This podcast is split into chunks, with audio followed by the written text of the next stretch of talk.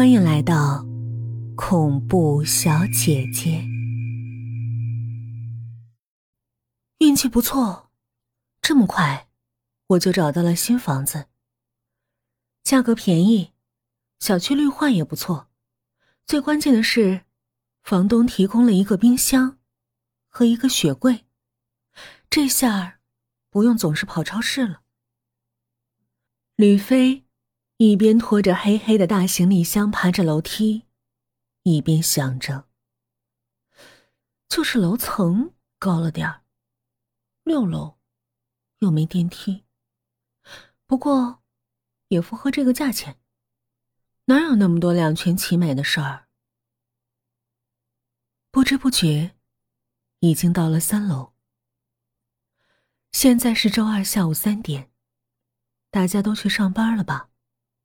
楼道里，一个人也没有。就是开放型的楼梯，阳光通透，很像孩提时厂里生活小区的红砖楼房，弥漫着一种让人很有归属感的气息。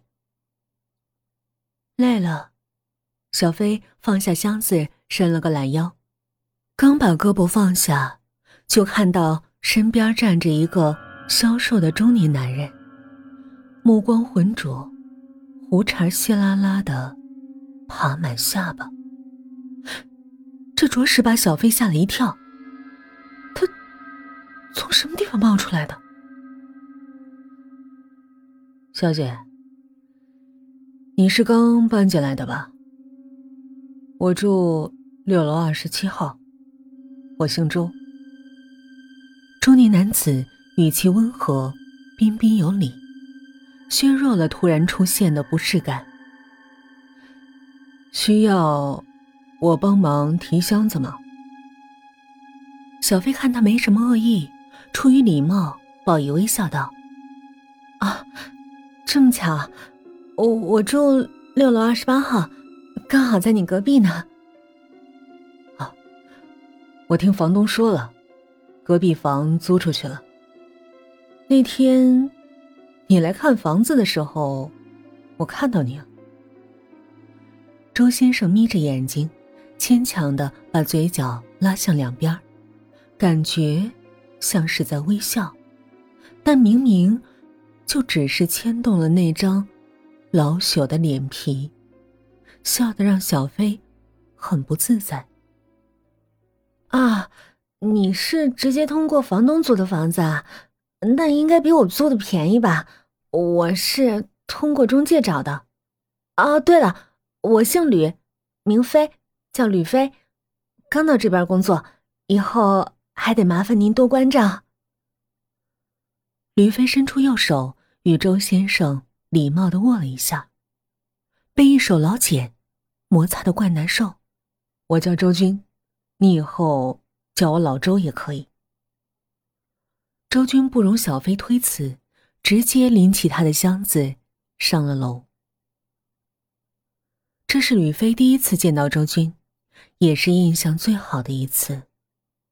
后来，吕飞一直都感到困惑的是，为什么那天完全没有听到周军的脚步声？住了一个多月，小飞开始觉得。这栋楼有些怪怪的，比如很少看到有人在楼里走动，偶尔看到几个大妈大婶儿在扮演着门做家务，一看到小飞走过就赶紧把门关上。又比如，楼道里时常会飘动着纸灰，仔细辨认一下，竟是给死人烧的冥币。这些发现都让吕飞。浑身不舒服，又不是清明、鬼节，谁平时烧这玩意儿？还有几户人家，终日不见开门，但是经过的时候总会闻到烧蜂窝煤的一氧化碳味道，刺激的呼吸道很不舒服。时间久了。连最开始觉得舒服的阳光，也变为白生生、刺眼的锥子。唉这是因为心境变了。至于六楼的邻居，吕飞自从搬来之后，就只见过周军一个人，偶尔会听到隔壁传来砰砰的声音，至少说明周军不是一个人住。但他的另一半始终没有露过脸，而另外三户人家则从来不见踪迹。